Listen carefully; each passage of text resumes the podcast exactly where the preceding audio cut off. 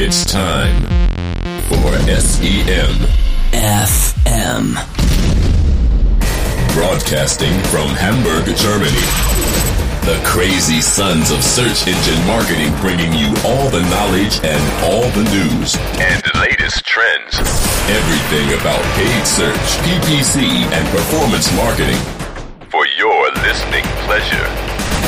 Now please welcome your hosts for SEM FM. Hallo liebe Hörer und Hörerinnen zur 22. Sendung von SEM FM. Heute wieder in voller Besetzung mit Thomas, Daniel und Marc. Marc, du bist wieder zurück Ich bin wieder zurück. Ich war lange in weg. der Sendung, ja.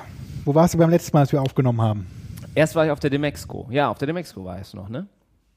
Ja, Ja, war ich glaub schon. Zeit. Das erste Mal als Aussteller.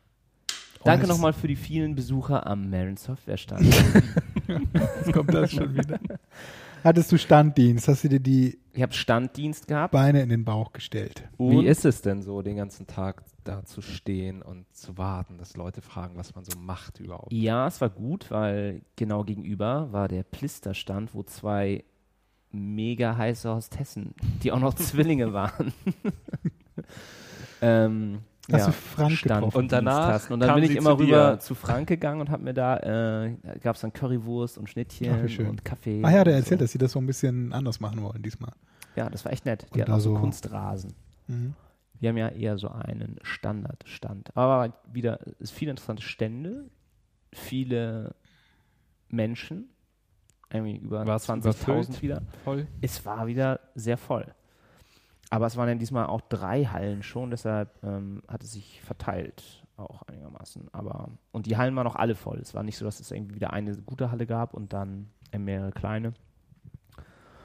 Und dann Welcher Stand war denn der größte, schönste, Ach, auffälligste? ja. Unser Freund Mike hat ja den Stand von Gruner und Jahr diesmal gemacht. Der war ganz weiß und dann konntest du so Aufkleber da drauf kleben. Die Aufkleber hatten dann Form von Bannern, so kleine Hockeysticks oder kleine Rectangle-Banner. Und dann musstest du halt selber den Stand bekleben. Äh, Ein Crowdsourcing Projekt. aber Projekt. offline. offline. Offline. Print. Und das war noch verknüpft mit, Ja. mit einem Gewinnspiel natürlich. Ja, das war ganz witzig. Und sonst gab es viele. Der Plisterstand war ganz schön. Dann gab es noch irgendwie Ad. Madvertise oder irgendwie, sie hatten so eine Rakete. Oder Abrupt. Irgendeiner von diesen Mobile-Läden. Ja, und dann habe ich ja noch einen Vortrag gehalten, ein Seminar über Mobile SEA. Mhm. Da möchte ich mich auch nochmal bedanken bei allen, die da zufällig ähm, sich das angehört haben, Zufällig vorbeigelaufen. zufällig vorbei reingestolpert sind. Und ja, ich hoffe, das war auch einigermaßen interessant. Da kann ich auch gleich noch ein paar, äh, ja, die wichtigsten Thesen meines Vortrags vielleicht nochmal zusammenfassen für die Hörer, wie sie denn am besten Mobile SEA machen. Und dann war natürlich Das Wichtigste, die am ersten Messetag Partys. die OM Club Party. Da waren wir ja auch diesmal Sponsor und hatten dann äh, ein paar Tickets. Und da war ich zum ersten Mal und es war auch nett, gut gemacht. Nett? Bitte. Bitte? Naja, es, war, es waren, sie hatten so eine sehr gute Tänzertruppe da immer. Da war halt irgendwie so, dann so ein DJ und dann waren da so halbnackte Leute, die so irgendwie Ibiza-mäßig da den Vorturner gemacht haben und dann war noch ein riesiger Pinguin und ein riesiger Panda, die da rumgetanzt haben. Dann haben sie nachher ähm, so Konfettikanonen und sowas gehabt. Und Getränke gab es genug. Man konnte auch so ein bisschen rausgehen. Es gab auch so ähm, Bereiche, wo man sich dann tatsächlich auch mal unterhalten konnte, weil drin war es schon Mhm. derbe laut. Mhm. Ähm, ja, gelungener Abend. Danke an Randolph Jorberg Berg. und René Schweier. Ah, so gemacht. Ja, und man hat halt viele, viele getroffen aus der Szene. Quasi alle, die man so kennt. Nicht schlecht. Ja, das war mein äh, Demexco. Hoffentlich sehe ich euch dann da auch wieder nächstes. Nächstes Jahr, ja, mal sehen. Nächstes Jahr Vielleicht, äh, sind wir wieder dabei. Diesmal konnten wir ja nicht, wir mussten ja aufnehmen. Ja, Wir hatten ja quasi auch Dienst. Aber nachdem ich das gehört habe, hättet ihr auch ruhig zu dem Exco. Ach so. Nein, das war eine tolle Sendung, danke. Ja, Was kommen wir zu den heute? Gewinnspielen, Ach, die die wir da gehabt haben. Genau, die ne? haben wir letztes Mal auch schon so ein bisschen in diese Sendung Ja, geschoben, Aber da wusstet ihr ja Weil nicht. wir ja nicht wussten, Weil es ja in meinem AdWords-Account. Genau, war. weil wir den AdWords-Stand nicht genau kannten. Also, ne? wir hatten ja das Gewinnspiel, dass wir ein paar Keywords vorgeben. Unsere Hörer mussten dann Anzeigentexte schreiben und wir haben die dann gegeneinander laufen lassen. Es war nicht ganz einfach, dieser Test, weil ich gebe es offen zu, ich, mich trifft keine Schuld. es war Ein die Bug. Zielseite. Die mochte Google nicht besonders. Deshalb haben wir einen sehr schlechten Quality Score bekommen und ähm, mussten dann entsprechend viel bieten, wurden entsprechend wenig ausgeliefert. Ähm, ich habe dann, Ich kann mir das gar nicht vorstellen. Ich sage warum die These so schlecht sein soll. Also das Ich glaube, die Begriffe waren einfach zu allgemein. Also es gibt so ein paar Sachen, die funktionieren einfach nicht. Oder Das- Marc hat da, so, ja, bei SEM-Podcast, da kommt SEM vor. Podcast kommt bestimmt auch irgendwo mal ja, vor. aber das ist so ein allgemeiner Begriff, das, da klicken die Leute auf keine Anzeige. ja, da wollen die halt irgendwie Blogs oder so, da wollen sie keine AdWords anzeigen. Es wirbt ja auch kaum jemand dazu, sowas. Und es ist halt genau so, so ähm, Oder hast du ein äh, bestimmtes Niemand Tool, mag das uns. Vielleicht hat man es auch, ich, ich kenne ich kenn es ja auch nicht. Ich habe ja immer nur für große namhafte Kunden AdWords gemacht. Vielleicht hat man es als kleiner Werbetreibender einfach schwer. Vielleicht will Google einen da weghaben. sie wollen ja auch diese ganzen Affiliates, diese ganzen Ja, kleinen Kram zu. wollen sie weg. Sie wollen die großen Marken und die großen Werbebudgets Big Spender. wollen sie haben. Naja. Ähm, Aber naja, das ist ja jedenfalls durch, der Anzeigentext, das Anzeigentext-Gewinnspiel und die äh, OM-Cap-Rabattcodes sind auch schon verschickt. richtig. Von daher haben wir das ja wenigstens durchgezogen. Wolltest du noch was dazu sagen oder sollen wir das Ähm, andere Gewinnspiel besprechen?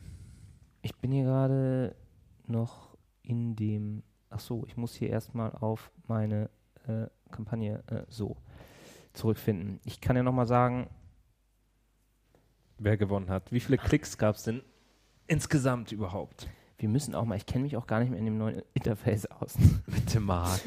Was soll ich nicht sagen? Aber ihr seid ja noch viel mehr drin Ja. in dem, in dem, in diesem Ad, in dieser AdWords-Thematik. man muss sich Ich suche mir bald einen neuen, Optimierst ja alles neuen über Podcast. Marin. Richtig, über PPC Management Software. Genau. So, genau, die Anzeigen. Also, was hatten wir denn? Wir hatten zwei Gewinner. Ähm, und zwar den Thomas und den Jan. Der Holger war ein bisschen abgeschlagen, auf einem guten Platz 3, aber immer noch. Dritter Sieger. Dritter Sieger. Und, aber es war auch eine sehr, also ich, eigentlich hätten, wir hatten leider ja nur zwei Gutscheincodes. Eigentlich hätten sie alle einen verdient, weil die Klicks gemacht. Datengrundlage doch ein bisschen. War die nicht statistisch relevant? Ja, äh, naja. Kann, naja. man, kann man sagen, wie viele Klicks insgesamt aufliefen oder lieber nicht? Doch, also wir hatten schon, wir hatten 600, also jeder hatte so 600 Impressions. Okay, das. Immerhin. Also ab 100 Impressions kannst du eigentlich schon sagen, wenn, einer, wenn da keiner klickt dann. Und was war jetzt der Zeitraum nochmal dann jetzt? Also, So ein Monat oder Ähm, und wir hatten dann so Klickraten von Jetzt. unter, unter Ein- 0, 0,7. Oh Gott. Peinlich. Ah, Naja, vielleicht können wir uns mal ein besseres Gewinnspiel auch ausdenken. Ja. Es lag ja auch an, dem, an den Bedingungen wahrscheinlich. Also, ne, Gewinner war dann SEM Podcasts auf SEM FM. Hör jetzt, was wirklich wichtig ist. Hier im aktuellen SEM Podcast. Und der zweite Gewinner war Profi SEM Podcast. Die besten Tipps und Tricks von SEM Experten für dich. Schön. Ja. Haben beide Ausrufezeichen benutzt. SEM direkte Ansprache verwendet. Call to Action. Danke nochmal für die Teilnahme. So. Das Da- war zum Gewinnspiel 1. hatten wir Und jetzt kommt Gewinnspiel Nummer eins. 2. Der SEO-Witz oder der Online-Marketing-Witz ganz allgemein, da gibt es wenig Einreichungen bisher. vielleicht gibt es auch generell nicht so viele Witze Vielleicht gibt es gar nicht so Witz, wie man, wie man über, über SEOs oder Online-Marketing. Dabei sind wir Hier. ja immer so extrem witzig. Ich dachte, das Ich hatte auch das letztens ja die dieses, dieses, so dieses. Wulf und Morgenthaler, heißt, heißt das so? Von der Abendpost oder so? Diese, dieser, diese Bildercomics sind auch mal ganz cool. Die sind auch häufig so ein bisschen Online-Marketing-mäßig. Da habe ich dir doch mal diesen einen Bilder geschickt, wo der, wo einer bei diesem äh, Club anruft für sexuelle Belästigung der Nerds oder so am Arbeitsplatz. Wo sie den ersten Anrufer haben, irgendwie nach 20 Jahren. Ach so. Naja. Na gut, So ein Bilderwitz ist auch mal schlecht erzählt. das stimmt. Ähm, da haben wir auch noch keinen Gewinner. Wollen wir das jetzt entscheiden, wer gewonnen hat bei dem SEO-Witz oder ist das auch schwierig? Ist das statistisch, statistisch nicht Was relevant? gab es denn überhaupt zu gewinnen? Yandex-Aufkleber und noch eine Überraschung. Und Überraschung. Und die Überraschung haben wir Die jetzt mittlerweile sehr auch bunt besorgt. ist. Bunt in Google-Farben. Also wir haben ja aber Um einen einen, kleinen Hinweis hier zu geben. dieser, Für Kinder vielleicht die auch. Tumblr-Blogs, die da geschickt Den hast du ja eingereicht. Das ist nicht von mir. Ne? Achso. Nein. Das fand ich ganz witzig. Hier. Gut, ich das können wir ja kurz auch hin. dann mit. Hat das gewonnen, Wir oder müssen, wie? auch gleich mal ein paar, wir müssen auch gleich mal mit den News anfangen. Wie lange reden wir jetzt schon wieder, Daniel? Wir wollen Äh, es doch alles effizienter mal machen. Nein, alles gut. Zehn Minuten haben wir schon. Na, siehst du. Äh, wer hat gewonnen bei dem Gewinnspiel für SEO? Witze? Der Tumblr-Blog. Der Tumblr-Blog. Haben wir einen Gewinner festgestellt. Herzlichen Glückwunsch. Ich Die sage euch Überraschung- auch noch mal kurz, wer das Send ich zu. Wir verlinken das natürlich auch wieder in unserem Wie machen wir das denn mit der Anschrift? Wer hat denn das geschickt? Norbert. Weiß man das? Norbert. Der, den, den schreibe ich dann an. Der hat ja bestimmt seine E-Mail-Adresse hinterlassen und dann finden wir die Adresse raus und schicken das zu. Ja, Sehr so schön. Herzlichen Glückwunsch an dieser Stelle. Ist ein tolles Geschenk übrigens. Okay, dann kommen wir, gut. zu, kommen wir zu den News. zum News-Part. Facebook ist diesmal als erster dran. Ja, das fand ich ganz interessant, dass sie ja tatsächlich diese Facebook Promoted Posts, wir hatten sie schon mal, hatten schon erwähnt, als sie, als sie das, die ersten Tests ausgerollt haben damit. Also man kann jetzt selber, wenn man irgendwie was posten will, danach, nachdem man es äh, gepostet hat, ist dann unten neben diesem Like- und Share-Knopf noch ein Button, da steht Promote drauf. Und wenn man darauf klickt, kann man 7 US-Dollar zahlen. Aktuell ist es jetzt in den USA neu ausgerollt. Und dadurch wird dann dieser Post weiter oben ähm, im Newsfeed von den Freunden angezeigt und auch länger angezeigt. Und Facebook sagt ja auch selber immer, dass ein normaler Post nur von 12 bis 16 Prozent der Freunde gesehen wird. Ne? Deshalb, Daniel, liken auch immer nur so wenig Leute deine Beiträge bei Facebook. und mit das? Promoted Posts hat man da jetzt eine Möglichkeit, ähm, sich da eine größere Sichtbarkeit zu äh, verschaffen. Und als Anwendungsgebiete nennen sie sowas wie, wenn man jetzt irgendwie geheiratet hat, gehochzeitet hat und die Fotos veröffentlichen will oder wenn man irgendwie seine Stereoanlage, seine alte verkaufen will oder irgendwie einen Knochenmarkspender sucht. Ähm, solche Dinge.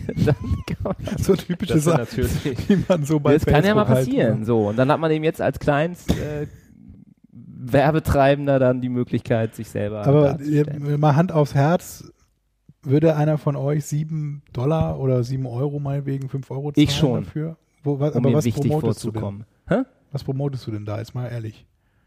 Ja, was jetzt, wo du nicht denkst, dass irgendeiner das nicht wenn jetzt zum Beispiel du deinen neuen Blogpost geschrieben hast und möchtest da, ne? dann kannst du immer sieben Euro, damit das ein paar Leute sehen, wenn du Facebook auch beruflich, semi-beruflich nutzt. ja, so als Arbitrage-Modell. Und ansonsten würde ich zum Beispiel, wenn ich zu meiner nächsten Geburtstagsparty einlade oder so. Da würdest du sieben Euro für ausgeben? Ja. Und da würden Günstiger auch als so Porto. alle kommen. Also Besser Oder? günstiger, als wenn ich sie alle anrufe. da muss ich auch noch mit denen mit reden. deiner Flatrate. Mit den drei Leuten. Na gut, also Ja, naja, und äh, man halt. kriegt dann auch, wenn man das macht, nämlich, ähm, wird das markiert, der eigene Post auch, als sponsored. Und dann kriegt man auch eine Auswertung dazu, wie viel häufiger der angezeigt wurde, dadurch, dass man ihn gesponsert hat. Der Text ist dann irgendwie, so far your post had 3.8 times as many views because you promoted it. Ach so. das muss man dann halt glauben. Und das gibt es jetzt schon in 20 Ländern. In Deutschland ja leider noch nicht. Und es ist ähm, verfügbar für Leute, die weniger als 5000 Freunde haben. Ah, dann kommt es ja für mich schon mal nicht in Frage. Leider. Und viele Leute machen sich da jetzt natürlich ein bisschen Sorgen, dass das schon ja das Facebook-Umfeld sehr verändern kann. Wenn jetzt halt nur noch die reichen Freunde dann deren Posts gesehen werden, weil sie halt jeden Post einfach promoten können. Ja.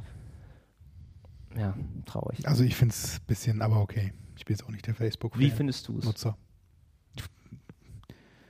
Ich Als nicht Facebook-Nutzer. Daniel, du nutzt Facebook. Ich nutze das auch nicht mehr. Ich weigere mich. Wieso bist du jetzt mit deiner Freundin befreundet? Und deshalb kannst du es nicht mehr benutzen. Genau. Jetzt darf ich nichts mehr posten. Ja. Tja. Weil dann immer die Frage kommt, wer ist denn diese Steffi, die dein Post geliked hat? Marc, bitte. Entschuldigung. Das ist doch bei dir immer so gewesen. Nein, bei mir ist es Nein. nicht so. Ja, ich finde das gut. Speziell, weil ich ja Facebook-Aktien mir Wo gekauft wir wieder beim Thema wären. und ich da Ja, das ist aber spannend, ob das dann so eine Funktion Sendung ist, Den Stand durchsagen? Ob das dann so eine Funktion ist, die dann den Aktienkurs ja wirklich verändern kann mal. Ne? Aktuell bin ich noch, glaube ich, 20% im Minus. Aber Es geht ja, deshalb muss man nach jedem Strohhalm greifen Ja, bei Facebook. Scheint so. Also ich, mich wundert es immer noch, dass sie nicht im Bereich Mobile da viel mehr machen. So, ne? Das kann ja auch nicht so schwer sein, da ein bisschen Werbung reinzuklatschen in die App. Ja, Oder halt auch mal Sachen noch. irgendwie zu verkaufen. Filme oder so. Also, ja, also naja. Dafür sieben oder also meinetwegen fünf Euro oder irgendwas. Zuckerberg. Keine eben, Ahnung, ne? ob das der richtige Weg ist. Soll ich noch mal Aber was erzählen fragt man eigentlich? sich ja auch bei Twitter immer. Apropos was. Zuckerberg, soll ich noch mal erzählen? Ich war ja in Mountain View auch. Ja, da, genau, das ist das nächste, was ich nochmal kurz äh, zwischenschieben will. Du warst ja auch in den Staaten Ja, und hast da deine Wie Fingerabdrücke. kam in- denn das überhaupt, dass du eingescannt. da Unsere hingekommen bist? Firmenzentrale und habe da eine Woche gearbeitet San Fran. in San Francisco und ganz cool, direkt im Salesforce Tower auch gelegen. Und da war gerade so eine Salesforce-Konferenz auf, wo 60.000 Leute in die Stadt gekommen sind. Alle hatten diese komischen Badges um und haben dann über Cloud Computing geredet. Und danach war dann auch gleich noch eine andere Konferenz da, nachdem Salesforce vorbei war, auch irgendwie Big Data war das. Und auch wenn man in Cafés saß, nur an dem einen Tisch, ja, ja, ja, Big Data, our Hadoop Cluster. Und am linken Nebentisch war da irgendwie so ein junger Typ, der gerade sein, sein, sein erstes Date hatte. Das Einzige, worüber der gesprochen hat, war diese App, die er die ganze Nacht programmiert hat. Und der dann nicht geschlafen hat und nichts gegessen hat, sondern nur diese App programmiert hat und ihm das so viel Spaß gemacht hat.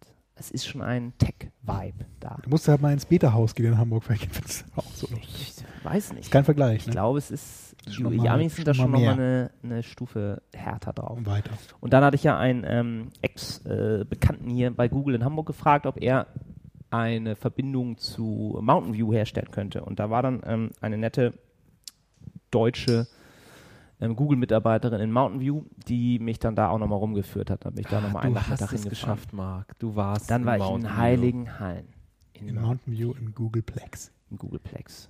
Und ist es so viel anders als in Sehr Deutschland oder in Es ist sehr, hat eine sehr schöne so Gartenanlagen, es hat sehr viel weitläufiger, ist ja eben keine Stadt, sondern so ein Dorf da. Und Aber schon so campusmäßig alles, Ja. wie, in, wie in Dublin, oder? Ja, also viele Gebäude, kleinere Gebäude, wo Mhm. dann auch immer eigene Cafeterien natürlich drin sind. Dann gibt es dieses große Hauptgebäude, wo dieses ähm, eine Raumschiff unter der Decke hängt. Dieses ähm, Spaceship One, glaube ich, was, was Paul Mhm. Allen damals, wo sie diesen X-Prize gewonnen haben, Ja. für das erste privat, erste privat finanzierte Weltraumflug. Dann waren da viele, ähm, viele Fotos vom Burning Man Festival überall. Da scheinen die Google-Mitarbeiter total Da war ja. Larry und Sergey gehen da auch hin. Dann ist da eine Fotowand von so einem der ersten Google Engineers, der hat immer, wenn irgendwie ein Prominenter kam und Google besucht hat, sich mit dem zusammen fotografiert. Was Auch witzig ist, also er ist dann irgendwie von Leonardo DiCaprio bis Barack Obama, ist da immer so ein kleiner Inder, der daneben steht und so grinst. immer mit den ganzen Großen äh, fotografiert wurde. Und was war noch? Ja, sonst so War es einen halben Tag oder? spektakulär war das die- noch gar nicht. Nein, sie hat mich da so eine Stunde, glaube ich, anderthalb Mhm. Stunden so ein bisschen rumgeführt. Ja, interessant. Du hast ja gesagt, am schönsten war es ja dann doch das Büro in Zürich. Zürich ne? ist das tollste Büro, aber das sagen die auch alle. Also das wissen die auch in Mountain View. Ja, aber immerhin warst du jetzt schon mal da. Ich war mal da. zu uns. Genau. Hab meine Bewerbungsunterlagen auch gleich abgegeben. Es ist schon schön warm da, ne? Ja. Das kann man ja nicht anders sagen, Kalifornien. Hm. Ja, es war vor drei Wochen und da hat es hier nur geregnet wahrscheinlich in Hamburg. Ja, viel Stau. Aber was mich geärgert hat, ich habe weder Google Glasses gesehen, hatte da keiner auf, und auch keine Autos, die ohne Fahrer rumfuhren. habe ich auch nicht gesehen. Und keine Roboter und Keine Drohnen. An aber Androids. nee. Ja. Naja, Aber das halten sie schon alles wahrscheinlich gut unter Verschluss. beim nächsten Mal. Dann haben wir die weitere News ähm, Ja, zurück zum zu den News. Thema Werberichtlinien. Da gibt es ja auch schon einiges in der Blogosphäre da draußen, die darüber berichten. Google hat mal wieder an den Werberichtlinien geschraubt und hat vor allem ähm, sich um diese ganzen Arbitrage-Webseiten gekümmert, wenn man es mal so nennen will. dazu gibt es einen sehr guten Blogpost von den Internetkapitänen, wie immer. Ähm, den werden wir auf jeden Fall verlinken. Da kann man nämlich so in ganz, in Form einer kurzen PDF-Präsentation sich das Ganze mal angucken. Was ich genau eben, ob das auch für euch relevant ist. Äh, so in aller Kürze kann man sagen, äh, dass vor allem das Thema Verlinken auf so Produkte schwierig geworden ist. Also wenn man nur so quasi Produkte aus dem Katalog einliest, machen ja viele Affiliates, die dann so Produkt oder einfach so Shops nachbauen quasi, die ganzen Produkte da einstellen und die dann verlinken und im Grunde aber keinen Mehrwert durch Anreicherung der Texte oder Anreicherung der Produktinformationen eben bieten. Die werden im Grunde abgestraft. Das handelt sich ja eigentlich auch nur so um Duplicate Content. Das ist so ein großes Thema. Gerade auch so im Bereich Automation, also wenn man eben automatisiert ähm, Blog-Kommentare schreibt oder automatisiert irgendwo äh, Kommentare hinterlässt, dann ist das auch schwierig geworden, beziehungsweise sollte man eben besser nicht tun. Da gibt es ja auch zahlreiche Software, die das für einen übernehmen kann. Die sollte man natürlich auch nicht einsetzen entsprechend. Also den ganzen Bereich Verlinkung im Affiliate-Bereich auch vor allem ist eigentlich nicht mehr zu empfehlen. War das vielleicht auch das Problem von Radio for SEO? Das kann sein. Da habe ich vorhin auch recht dran. Da habe ich genau das von mir vorhin auch gedacht. Vielleicht liegt's ja Aber hat er so. denn, das ist ja eigentlich kein, ist halt zu wenig Text. Also es sind noch viele andere Sachen auch dabei, so, aber das ist- sind so die Hauptpunkte, die auch gerade so im Bereich SEO, aber auch vielleicht im Bereich AdWords dann relevant sein können. Wie gesagt, wir verlinken da nochmal ein ganz gutes Blogposting dazu und auch die von Google selbst geschriebene Policy dazu. Die Richtlinien. Sind auch sowas wie Werbung auf der Seite ist dabei. Interstitial-Werbung sollte man nicht machen. Kommt bei uns jetzt eigentlich auch Audiowerbung in unseren Podcast? Ja, also da hat äh, das Marco ja mal was rumgeschickt dazu. Nee, automatisch nicht. Das wird dann vorher geschickt. Dann hat einer bei ihm gesagt, ich will in die und die Sendung. Ah, und Und wieso dann will keiner in das unsere Sendung? Einbauen. Das, äh, Vielleicht nochmal ein Aufruf an die Werbekunden da draußen. Wir hatten noch schon so viele Aufrufe. Wir sind ist- käuflich. Was ist Und das mit ist auch gut. passiert? schädliche und frustrierende Websites sind auch nicht zugelassen. Frustrierend. Frustrierend. Ach so, das sind Webseiten, naja, Webseiten, auf denen die Nutzer keine andere Aktion durchführen können, als auf eine Anzeige zu klicken. Hm, Das ist ja sehr Das ist ja schon frustrierend. frustrierend. Na, wenn es eine gute Anzeige ist. naja, lauter so Dinge eben, die man jetzt beachten muss. War das generell nicht schon länger eigentlich verboten? Ja, Aber also das ist auch vieles- verschärft, glaube ich. Vieles ist eben einfach. auch wirklich nicht neu, sondern eben nochmal genau, genauer beschrieben, gibt mit Beispiele angereichert. Ähm, da kann man viel machen. Und dann hat Marc noch eine interessante Möglichkeit herausgefunden, wie man Budget ich? über mehrere Kampagnen hinweg verteilen kann. Also das habe ich ja nicht rausgefunden. Das ist ein neues Google-Feature, Ah. was großartig ist. Ich meine, wie oft hat man sich geärgert, weil man irgendwie ein bestimmtes äh, Budget hat für eine Produktkategorie zum Beispiel vom Kunden, aber das aus Optimierungsgründen auf verschiedene Kampagnen aufteilen muss. Ähm, zum Beispiel, oder es sei es, man, man will jetzt äh, mobile Geräte targeten. Man hat dann eine Kampagne und muss zwangsläufig drei daraus machen, um dann einmal Tablets, einmal Mobile Devices und dann noch alle Bundesländer unterschiedlich zu targeten. Und dann buch mal irgendwie die 100 Euro Tagesbudget dann auf die 16 Bundesländer und auf der, deine Handy- und Tablet-Kampagnen um ja. ein Riesenaufwand. Und da hat Google jetzt ähm, was rausgebracht, was heißt Shared Budgets. Und das findet ihr unter, ich habe jetzt ein deutsches Interface im AdWords, unter gemeinsam benutzte Bibliotheken. Das findet ihr da jetzt ja am linken Rand. Und wenn ihr da draufklickt, dann könnt ihr ja mh, Zielgruppen, ihr könnt Listen von diesen ausschließenden Keywords machen. Und ihr könnt jetzt auch ganz neue Budgets machen. Verwenden Sie mehrere Kampagnen das gleiche Budget. Ähm, dem Budget gibt man dann wieder einen Namen, sagt dann, wie viel das sein soll und kann dann eben verschiedene Kampagnen auswählen, die unter diesem Budget laufen sollen. Und dann kann man wieder einstellen, wie diese Budgets, also eigentlich wie man es von den Kon Kampagnen ähm, auch kennt, wie, äh, wie das Budget dann die Anzeigen ausgesteuert werden, also gleichmäßig verteilt oder so schnell wie möglich. Aber es ist trotzdem bleibt ist unklar, wie Google dann letztendlich das Budget wirklich verteilt. Wieso? So wie sie es immer machen. Wie, wie Entweder nach jedem Klick, dann schnellstmöglich, oder eben über den Tag Nee, aber auf die einzelnen Kampagnen dann. Je nachdem, wo die meisten Klicks dann kommen, wo sie Ja, das und dann ist ja natürlich können. die Gefahr, dass wenn in einer Kampagne sehr viel Suchtraffic ist und ähm, ja einfach sehr viel, wenig Budget vorhanden ist, dass dann ähm, nur die eine Kampagne jetzt ab sofort Budget bekommt und die anderen gar keine Chance mehr bekommen. Ja, natürlich musst du die nach der Performance immer noch die einzelnen Keywords und äh, die einzelnen Kampagnen steuern. Aber es sorgt auf jeden Fall dafür, dass wenn du jetzt ähm, diese 100 Euro aufgeteilt hast und jeweils ähm, 10 Euro in deine 10 Unterkampagnen gepackt hast und du gibst jetzt bei dieser einen nur 9 Euro aus, ähm, dann hättest du ja, weil du, weil nicht genug Suchvolumen da ist, um die 10 Euro auszugeben, dann hättest du ja diesen ähm, 1 Euro noch irgendwo anders einsetzen können. Ja, Und das aber ging in der wenn eine nicht. Kampagne sehr viel Suchvolumen hat, dann besteht die Gefahr, dass wirklich zukünftig nur noch die eine geschaltet wird. Also da muss man, finde ich, so ein bisschen vorsichtig sein und beobachten, wie Google das dann wirklich aussteuert.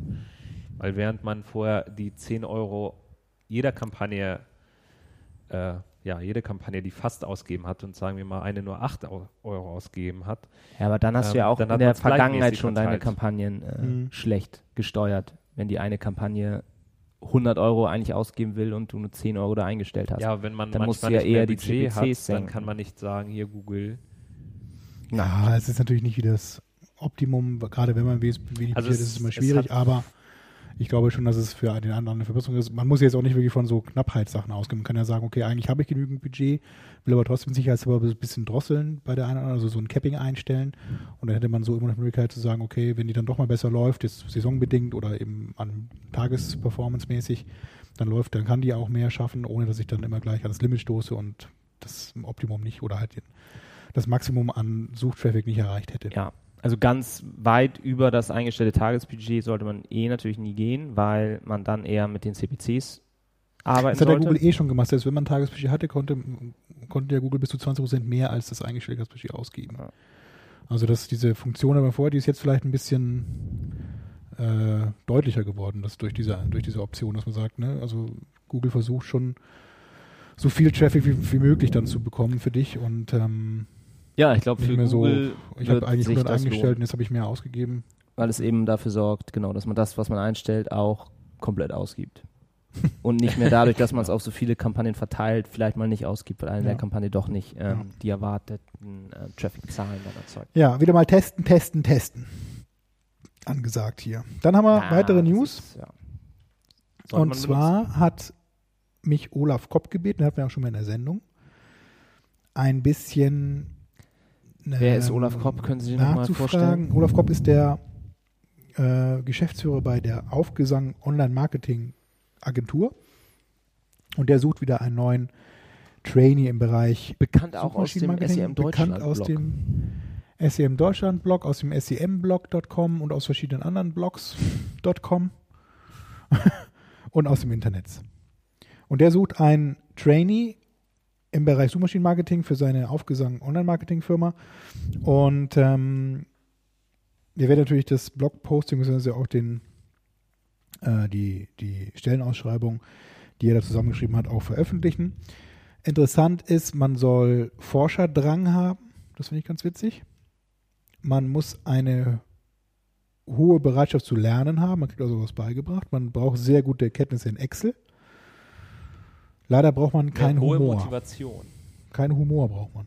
Das Sozialkompetenz. ist immer schade. Zum Würde, Lachen in den. Keller gehen. würde wenn immer versuchen, auch Sinn für Humor oder sowas als Hannover ist halt schwierig. Ne? HTML Hannover, genau. Ja. Nee, es sind aber, das ist schon Ja. ein ganz guter Einstieg für Leute, die jetzt Obwohl, man kann ja pendeln aus Hamburg. so mal in der Genau. Geht. aus der Hafen City, die in der SEA-Branche Fuß fassen wollen, ist das garantiert ein guter Einstieg. Naja, werden wir veröffentlichen. Acht Leute auch schön gibt's da hier, schon wie man Team. sieht auf der Seite dann datenschutzkonform alle Social Media Dinger hier eingebaut, ne? Facebook, Ja, man muss sie Twitter. vorher Man aktivieren muss noch immer mal, erst ne? den Schieberegler. Hier steht es ja. Olaf Kopp ist Geschäftsführer bzw. Head of SEO and SEA der Aufgesang Inbound Online Marketing GBR und Gründer von SEM Deutschland. Tja, damit habe ich meine Schuldigkeit getan. und wir können die nächste News besprechen, falls ihr da keine Ergänzung Ja, habt. Genau, das, das ist eher so Großartige. Der Track- Tag Manager. Tracking-Thema. Ja, mein Lieblingsthema, Tracking. das der Google Tag mal Manager. wieder, dass, dass Darf ich dieses Alsterwasser noch trinken? Ja, ja, bitte. bitte. Dass man als Search-Experte immer mehr zum Techniker Ja, werden kann. aber das ist auch ganz gut so. Und Google hat jetzt letzte Woche den Tag Manager vorgestellt. Wie der Name schon sagt, kann man damit Tags verwalten. Und zwar hauptsächlich Conversion Tracking Codes, die man auf der eigenen Webseite, also beispielsweise auf der Danke-Seite einbauen kann. Ist ein Tag Ist also sowas wie ein, ja, Sowas. zum Beispiel. Ist Ein also sowas Container Third-Party-Tracking nennt man das. Genau. Man baut von Google diesen Container-Tag ein. Das ist so eine Art, aber es ist nicht so eine Art, das ist ein iFrame, den man einbauen kann auf seiner äh, Webseite. Und dieser iFrame kann dann über den Tag-Manager gesteuert verschiedene andere Tracking-Codes ausliefern. Aufgrund bestimmter Regeln oder bestimmter Makros, die man auch noch hinterlegen kann. Also es ist ähm, nicht ganz so intuitiv, die Bedienoberfläche, aber man kommt doch dahinter, was gemeint ist. Sie haben vor allem auch eine ganz interessante oder ja, aufschlussreiche Hilfe geschrieben dazu wieder mal. Und ähm, wenn ihr, asynchrones Tag-Loading macht er. genau, also man kann den Code auch ruhig am Anfang der Webseite einbauen, Verlangsamt nicht die Seite. weil der Code, genau, der wird parallel geladen und nicht erst geladen und dann geht's weiter. Man kann auch User-Rollen dann festlegen, dass Ja, Leute man das kann verschiedene Stufen können. da anlegen. Also es das ist eigentlich ein sehr umfangreiches System. Es gibt ja auch User-Level Ist das nicht eigentlich ein Job Eigentlich von andere einem äh. Ad-Manager? Ja, so ein bisschen. es- Also viele es bisher bieten war. so eine Funktion auch an. Ähm, man kennt das so ein bisschen auch von DoubleClick zum Beispiel mit diesem Floodlight-Tag, den die haben. Der kann das auch. Also, dass man eben über so einen iFrame-Code dann weitere Codes ausliefern kann. gibt auch viele Agenturen, die so ein äh, Tool haben, die das äh, einem ermöglichen, dann so auszuliefern. gibt auch eigene Firmen, die dann nichts anderes machen, als so Tag-Management anzubieten. Also, Sehr interessant ist das ja zum Beispiel auch bei Affiliates, um zum Beispiel auch die Vergütung von den Affiliates einzuschränken. Oft machen sie es ja so, genau. wenn dann jemand schon auf der Danke-Seite ist und dann nochmal in Google geht und dann innerhalb von ein paar Sekunden dann nochmal nach Gutschein sucht zum Beispiel, dass der dann trotzdem nicht ausgeliefert wird, obwohl er dann über diese Gutscheinseite, über einen Affiliate-Link kam. Solche Regeln kann man da wahrscheinlich dann auch einstellen. Ja, also du kannst ähm, Oder dass man sagt, wenn der auch noch über SEO kam, dann liefer nicht den AdWords-Tag aus, etc. Genau, genauso auch dann nicht nur auf der Danke-Seite, man kann auch dann im Bereich der Frontpage, wenn man so will, also wenn man einen Online-Shop hat, auf den Artikel- und Produktseiten Codes ausliefern lassen. Beispielsweise braucht man das auch für den Remarketing-Code von Google, also für das berühmte Retargeting, wenn ich dann Produkte ähm, auf meinem Shop habe, die dann von Nutzern gesehen werden, dass ich die, wenn ich die wieder in Bannern anzeigen will, kann ich zum Beispiel auch da hinterlegen. Entweder sollen einfach diese Informationen an den Remarketing-Tag von Google weitergegeben werden über diesen Tag-Manager oder ich kann auch so Sachen einstellen, nur wenn der Warenkorbwert höher ist als 100 Euro, dann soll er den Remarketing-Code ausspielen. Dann könnte ich Leute remarketen oder eben retargeten, die jetzt schon viel im Warenkorb haben, das aber nicht kaufen zum Beispiel. Also lauter so Sachen kann man da einstellen, so verschiedene Regeln hinterlegen, verschiedene ähm, Abhängigkeiten da definieren. Und ich kann so halt dann die ganzen, alle sämtliche Codes, die ich dann von Drittanbietersystemen auf meiner Seite einbauen muss und will, die kann ich dann über so ein Tool verwalten. Und das ist eigentlich, ja, viele machen das eben äh, jetzt auch schon über mehrere Systeme oder über den Ad-Server auch zum Teil oder auch über ein anderes Tracking-System. Und durch diesen Google Tag Manager kann man das jetzt auch über ein kostenloses Google-Tool machen. Genau, dann muss man die Seite ja dann nur einmal anfassen. Ja, man baut im Grunde auf allen Seiten dann, ähnlich wie jetzt ein Google Analytics Code, eben auch so einen iFrame-Container ein von Google und kann dann ähm, Muss dann Steuern. an der Seite selber nichts mehr. muss dann nichts mehr ändern an der Seite Ändern. und kann dann eben äh, sagen, okay, was soll über diesen Code ausgeliefert werden. Ja, und oft genau auch so um Doppelvergütungen bei Affiliates. Ja, das sind dann so Sonderfälle. Sonder, also so ein bisschen? Sonderfälle, da muss man dann, also es gibt wie gesagt diese Regeln und Makros, die man einstellen kann, da kann man dann so, so Sonderfälle versuchen dann äh, nachzubilden. Das ist nicht so trivial, dass man sagt eben so, ne, das ist ein Affiliate, das, das weiß das Tool ja nicht, das ist ja ein, ein dummer Rechner eigentlich nur. Ja, man muss dann da so ein bisschen überlegen, was könnte das sein. Das hatte der Marc das schon erzählt, wenn jetzt die Seite nur ein paar Sekunden aufgerufen wurde und dann kommt der, geht er raus, kommt nach einer Minute wieder, dann könnte man eben sagen, okay, wenn jetzt die Bounce Rate hoch ist oder wenn eben die Time on Page eine gewisse Länge nur hat, dann könnte man das steuern. Also das ist dann schon ein bisschen tricky, aber sowas geht auch alles. Was, warum macht Google das? Was ist die Conspira Also einerseits ist es so, dass bei Conspiracy, die Ähm, dahinter steckt? Es geht eigentlich bei diesem Tech Manager vor allem darum, dass man die vielen verschiedenen Google-Systeme jetzt auch einfacher einbauen kann. Also es gibt immer schon fertige Templates für den AdWords Conversion Tracking Code. Da Also muss ich dann eben nicht mehr den. Retargeting pushen. Vielleicht. Das gibt es auch, dafür gibt es auch ein Remarketing-Template, gibt es gibt ein Analytics-Template, es gibt ein Double-Click-Template. Template für Floodlight Mhm. und für, ähm, ja, für diese beiden Flutter-Systeme, die es da gibt, View und Click. Und du kannst natürlich auch Custom HTML und Custom Image Tags einbauen. Also ähm, scheinbar, also wenn man jetzt das so mal äh, wertfrei sagen möchte, würde ich sagen, Google versucht halt so ein bisschen die Komplexität aus den vielen Systemen, die sie selber haben, rauszunehmen, indem man halt so einen Tag-Manager sagt, okay, hier, den baust du einmal ein, da musst du nicht mehr um fünf verschiedene Codes kümmern, sondern, also um unsere fünf verschiedenen Google-Codes, sondern nimmst einen für alle. Ähm, dadurch, dass man aber auch andere, also Drittanbieter-Codes, Custom-Codes einbauen kann, äh, erleichtert man sich auch die Arbeit dann für weitere Tracking- oder Ad-Server-Systeme. Und sie schreiben sogar hier extra empowers agencies. Wo man doch immer sonst denkt, dass Google eigentlich die Agenturen gar nicht so gerne mag. Ja, aber gerade die haben ja immer verschiedene, viele verschiedene Codes. Das ist, da sind dann nicht nur bei einem Affiliate-Netzwerk, sondern bei fünf, dann sind sie noch bei Eben, irgendwelchen eben. eigenen Partnern und machen sowas. Also Das meine ich ja. das vereinfacht das Ganze schon. Ist das eine. Gefahr für die normalen Ad-Server? Danke, Welt? Google.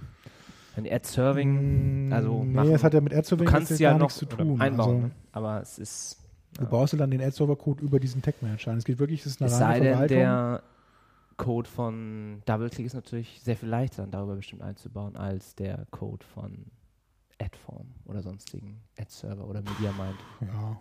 Ist auch kein Statistiksystem, also es werden überhaupt keine Daten auch irgendwie, also die werden natürlich getrackt in einer Form, aber die werden nicht irgendwo dargestellt in dem Tag Manager. Ne? Es ist ein reines Code-Verwaltungstool. Man kann nicht irgendwo sehen, so dieser Code wurde jetzt zehnmal ausgelöst, sowas sieht man nicht. Doch, das also es, kommt man, bald. es gibt so ein, so es gibt Coming Soon steht hier noch unten, A-B-Testing Tags und Reporting on Tag Firing. ja, aber coming soon. Coming Soon. Und bei den Google-eigenen Tags ist es nämlich zum Beispiel so, dass du dann nicht den gesamten JavaScript dann von deinem Tag da reinbaust, sondern nur zum Beispiel die ID von Ja. Google Analytics. Genau, Und dann diese Property ähnlich ID. wird das eben auch bei DFA sein.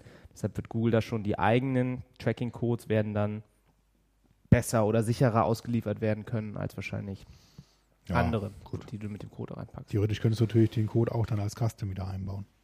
Wenn du dann doch Veränderungen gemacht hast, eben an dem, das machen ja viele, die dann den, dass man den Analytics-Code noch erweitert, beispielsweise mit dem Anonymized IP und sowas ähm, für in Deutschland, dann kann man natürlich auch da wieder Custom HTML nehmen, baut die dann selber ein, den Code und ändert dann noch die Sachen, die man geändert Und hat. sie haben auch wieder, ich weiß nicht, ob ihr das gesehen habt, sie haben wieder ähm, Certified Partner auch für diese ganze Sache. ja, wahrscheinlich gab es das vorher schon in der Beta.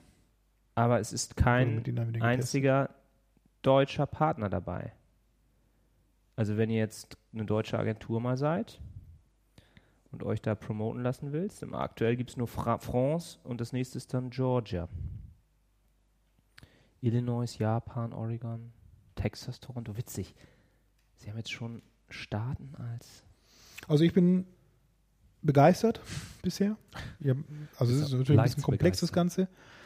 Aber das ist auf jeden Fall eine Sache, die ich mir weiter anschauen werde. Mal gucken, was sich daraus alles so machen lässt. Ich glaube, es könnte wieder eine ganz geile Sache werden. Ich ne? bin vor allem, das ist wieder so ein Thema, ne, wo dann äh, Google jetzt ein eigenes Tool rausbringt und andere Firmen, die sich darauf spezialisiert haben, an den Karren fährt. ja, Wieder. weil es kostenlos ist. Naja, gut, vielleicht, selbst wenn es was kosten würde, so vom Funktionsumfang her. Es würde ja nie was kosten. Google bietet sowas immer kostenlos an.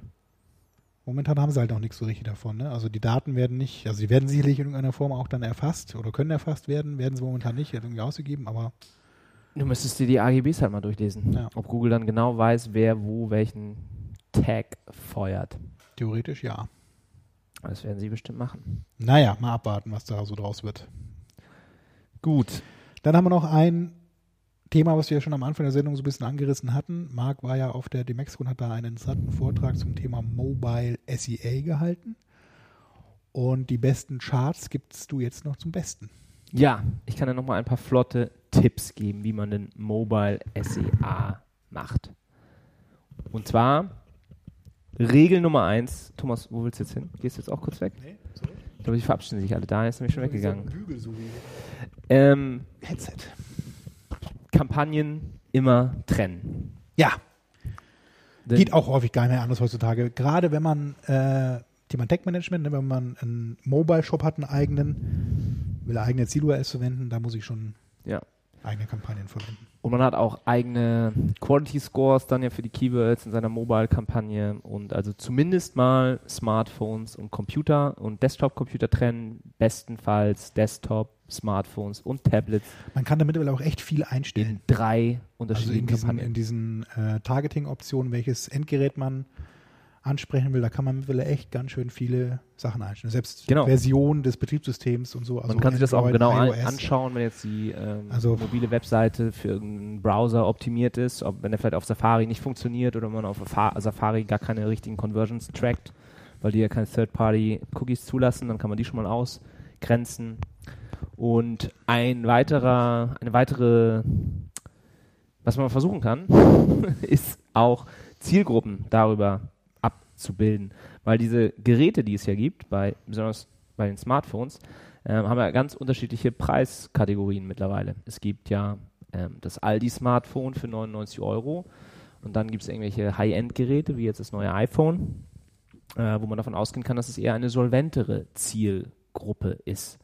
Und AdWords bietet einem eben die Möglichkeit, wirklich jedes einzelne Gerät zu targeten. Kann man eintragen, HTC Hero, kriegt die und die Anzeige ausgeliefert und BlackBerry-Nutzer kriegen eine andere Anzeige ausgeliefert.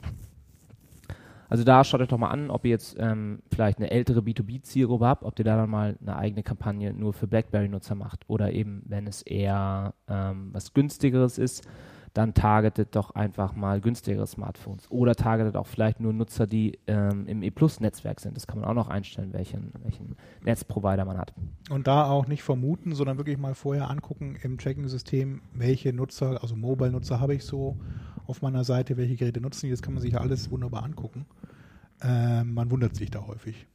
Aber also man wenn kann, man jetzt sagt, ich habe eigentlich günstige Produkte, dann sollten auch eher Android-Nutzer drauf sein, weil die sind günstig. Das ist ein häufig ein Trugschluss. Die haben durchaus auch ein iPhone oder so. kann man Geräte auch schon segmentieren, ohne dass Ja. man es vorher also mit gemacht hat? Analytics ist das kein Problem. Mhm. Mit Google Analytics kann man sich das angucken. Und viele andere bieten das auch an. Das ist, entweder mache ich wirklich auf Geräte oder es reicht ja auch, wenn ich dann den Browser wieder, ne, also die Browser-Version, so dann weiß ich ja irgendwie, Safari ist dann eher iPhone und Android, Android. hat dann eben sowas wie Chrome oder ich weiß nicht, was da genau. drin steht, irgend so ein WebKit. Also das sind die Möglichkeiten, die man hat. Das äh, Betriebssystem übergeordnet oder dann eben wirklich einzelne Handygeräte, auch einzelne Handys von Samsung ähm, oder eben dann ähm, die Netzbetreiber E E+, O2, T-Mobile. Ähm, und dass sowas funktioniert, da gab es ja ähm, das Beispiel von Orbitz, die das im Bereich Desktop-Rechner mal gemacht haben. Das haben wir auch in einer unserer vorherigen Sendungen, glaube ich, schon mal erzählt dass die eben äh, Safari-Nutzern andere Angebote anzeigen wie Windows-Nutzern. Und die haben dann eben in Untersuchungen festgestellt, dass einer, der über ein Apple-Gerät auf ihre Webseite kommt, im Schnitt 30% mehr ausgibt für ein Hotelzimmer. Und natürlich haben sie es nicht so gemacht, dass sie einfach dann für die die Hotelzimmer 30% teurer gemacht haben. Das wäre ja äh, unethisch und verwerflich, sondern sie haben denen dann aber eben teurere Hotelzimmer angezeigt, irgendwelche Design- und Boutique-Hotels. Und so kann man eben auch auf die verschiedenen Smartphone-Nutzer dann zielgerichtet äh, Anzeigen und Angebote ausrichten. Ähm, was man sich auch mal anschauen kann, ist die unterschiedlichen Nutzungssituationen. Stichwort Ad Scheduling. Da gibt es eine interessante Comscore-Studie, die haben mal das Nutzungsverhalten in einem Zeitstrahl dargestellt und das Ergebnis war eben, dass besonders so morgens Mobile- und Tablet-Nutzung stark ist und auch abends dann wieder. Und in der Mittagszeit eher Desktop-Rechner. Das also ganz klassischer Arbeitstag. So, ne? Ich bin irgendwie auf dem Weg zur Arbeit morgens im Bus oder in der Bahn, habe dann da mein Handy oder mein Smartphone am Start genau. und kann so ein bisschen surfen und abends zu Hause auf der Couch nutzen viele ein Tablet. Und in der Mittagspause surfen sie alle mit ihrem Firmenrechner. Ja. Und ähm, bei gerade bei abends ist es dann auch, ähm, das hat auch ARD und ZDF nochmal untersucht, die Zahl habe ich jetzt allerdings gerade nicht im Kopf, dass eben eine sehr starke Parallelnutzung auch von Tablet-Rechnern ähm, zum TV vorhanden ist. Mhm. Also da vielleicht auch nochmal speziell dann drauf schauen, wenn man einen TV-Spot hat, ob sich dann auf den Tablet-Anzeigen äh, vielleicht da dann äh, ein Effekt ablesen lässt. Und wenn man da eben solche Effekte gefunden hat, dann kann man da eben auch wieder dann ja in Google die Gebote entsprechend anpassen, dass man dann zu den Hauptnutzungszeiten dieser einzelnen Geräte einen höheren CPC auch zahlt. Das nächste dann, ähm, was ganz wichtig ist, dass man die Anzeigentexte auch spezifisch für diese Geräte ausrichtet. Ähm, ein Kunde von uns, der hat zum Beispiel mal einfach in, den, in die Display-URL ähm, ein iPhone dran gehängt mit diesem Slash. Und dadurch hatten sie sofort 9,3% größere Klickrate.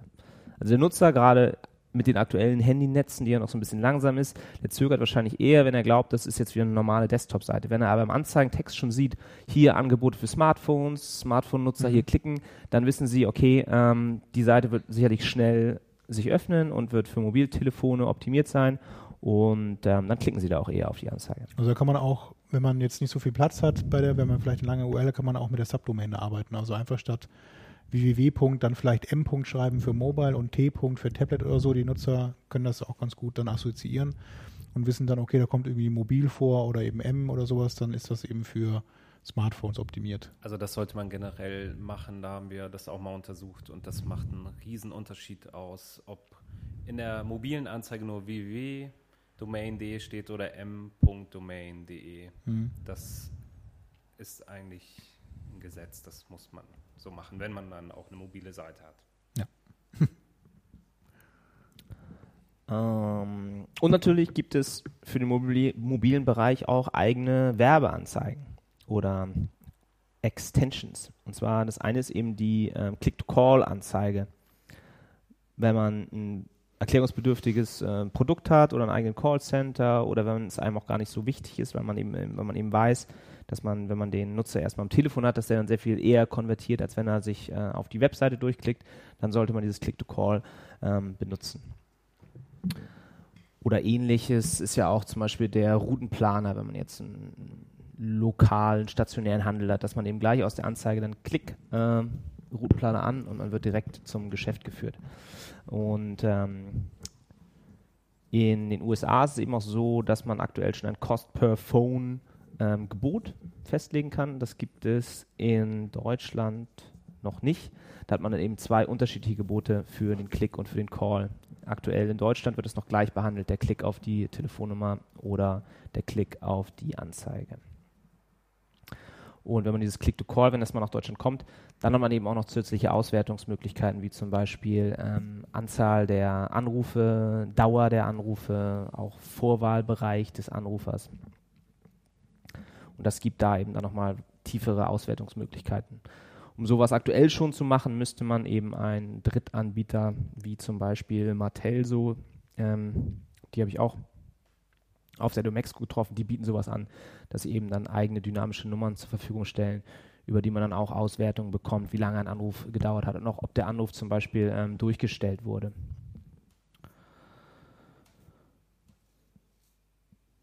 Das Weitere, was sehr wichtig ist, ist ähm, die Click-to-Download-Anzeigen. Das ist vor allem für Apps interessant, wenn ich eben eine, in, über, mein, über meine AdWords-Kampagne ähm, eine App bewerben möchte, dann kann ich die gleich in der Anzeige verlinken, diese App. Und der Nutzer wird eben dann in den Apple Store, also den iTunes Store oder eben in den Google Play Store weiter verlinkt und kann dann da die App direkt downloaden. Das ist eben dann diese Click-to-Download-App-Anzeige. Ja. Und ähm, die Theorie dahinter soll eben auch sein, dass man dann eigentlich ja nie wieder für AdWords bezahlt, weil wenn jetzt aktuell ich ein schönes Sommerkleid suche und ich klicke auf ähm, die Bon Prix Anzeige und suche dann im Winter einen Wintermantel, klicke ich wieder auf die Bon Prix Anzeige, musste dir schon zweimal was bezahlen. Wenn ihr jetzt aber beim ersten Mal auf die Bon Prix App verlinkt und ich mir die runterlade und ich dann ähm, die so toll finde, dass ich in Zukunft immer, wenn ich was zum Anziehen brauche, nur noch über die App suche und gar nicht mehr über Google, dann hat sich das ja rentiert.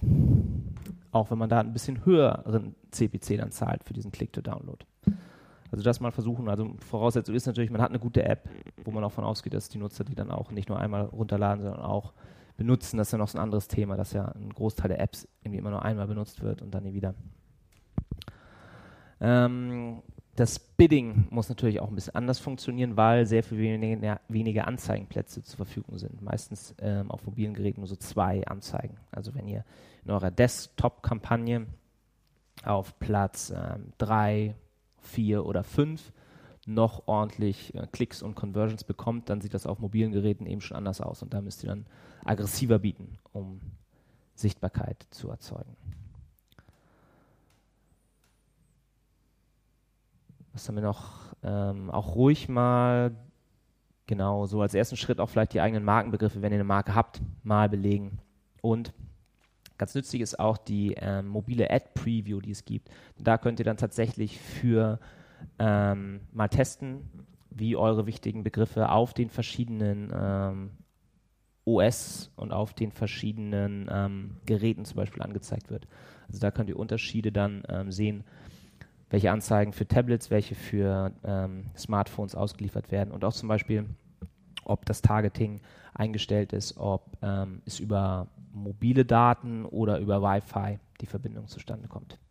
Das ist dieses äh, ganz normale Ad-Preview-Tool, was man auch für die Desktop-Anzeige verwenden kann. Da kann man aber auch einstellen als Endgerät eben, ich möchte mir das jetzt mal auf Mobile, also ich bin auf dem am Desktop-PC ne, und kann mir aber dann da einstellen, dass ich die so dargestellt haben möchte, die, dass ich die Ergebnisseite von Google wie auf einem mobilen Endgerät. Genau, da gibt es unten so ein kleines ähm, Additional Options ähm, Plus und dann bekommt ihr diese ganzen äh, zusätzlichen Optionen. Und ich habe das auch mal äh, gemacht und nach einer Finanz-App zum Beispiel gesucht, Operating System Android.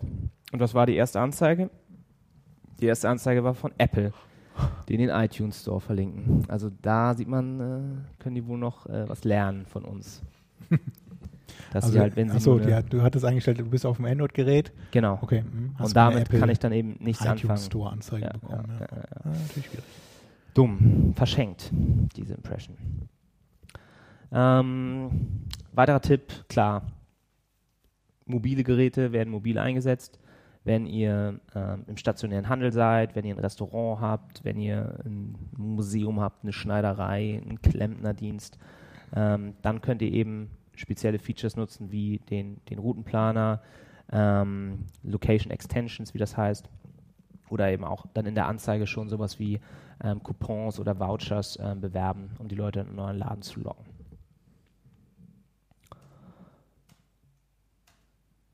Ja, und dann haben wir hier gerade noch so ein bisschen dr- drüber auch gesprochen, wie sich das wohl in Zukunft dann entwickeln wird, ähm, dass man ja über Smartphones vielleicht gar nicht mehr unbedingt immer Suchworte eingibt, sondern viel mehr und viel stärker auch sowas wie Siri oder Google Voice Search benutzen wird oder vielleicht auch mit Google, ähm, Google Goggles nach Bildern sucht, nach Barcodes.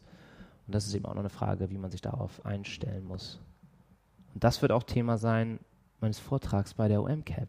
Ja. Das kann ich da jetzt nicht mehr drüber verraten, weil ich ihn noch nicht geschrieben habe. ja, Marc, vielen Dank für die. Infos zum Thema Mobile SEA. Damit eine ganz interessante Studie kann ich vielleicht nochmal erzählen. Achso, dann lass uns die noch kurz mal durchsprechen. was auch ähm, ein gutes Trivial Knowledge ist, wenn man mal bei der nächsten ähm, Soiree ein Bonbon zum Besten bringen möchte.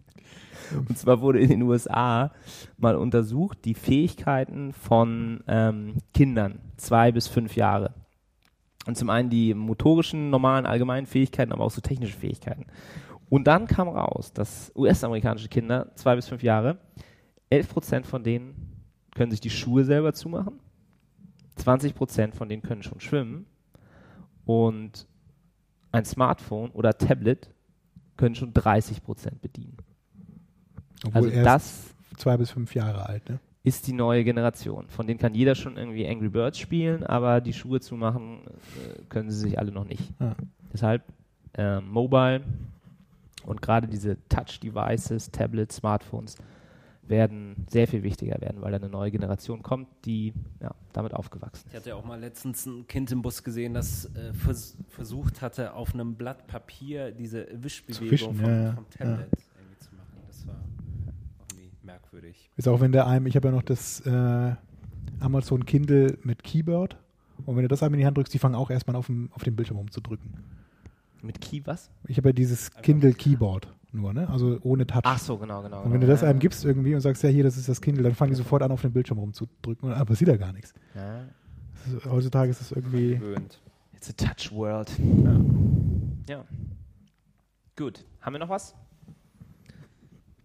Nee, ich glaube, das war's. Vielen Dank, Marc, für die interessanten Anmeldung, es gibt Infos. noch Karten für die UM-Cap, ähm, aber es ist eh zu spät, wenn es live geht. Ja, hättet ihr auch noch einen Rabatt bekommen. Aber dann gibt es äh, Karten für die Online-Marketing-Rockstars schon, meinst du? Nee, die sind jetzt gerade noch in der Wann soll das überhaupt sein? Findungsphase? Sponsor-Findungsphase. Ja, wahrscheinlich wieder so im Februar war das immer. Februar, März irgendwie, ne? Ist die Online-Marketing und Rockstar. Gibt's sonst noch Das- irgendwelche Das wird dann ganz schnell weggehen. wichtigen Events, die ähm, Im November ist die E-Tailment. Äh, das ist mal ganz interessant. Da sind interessante Speaker auch wieder. so den äh, Affiliate, so das. Affiliate-Dings im H1. Also bei den Rockstars gibt es den Vorverkauf ab dem 22.10. Oh, also Ende Oktober. Kann man Also sich schon mal drauf Punkt 0 Uhr einstellen. bin ich online. Mit Early Bird Rabatt. Ja, das war richtig günstig letztes Mal. 100 Euro, glaube ich. Ja. Das geht.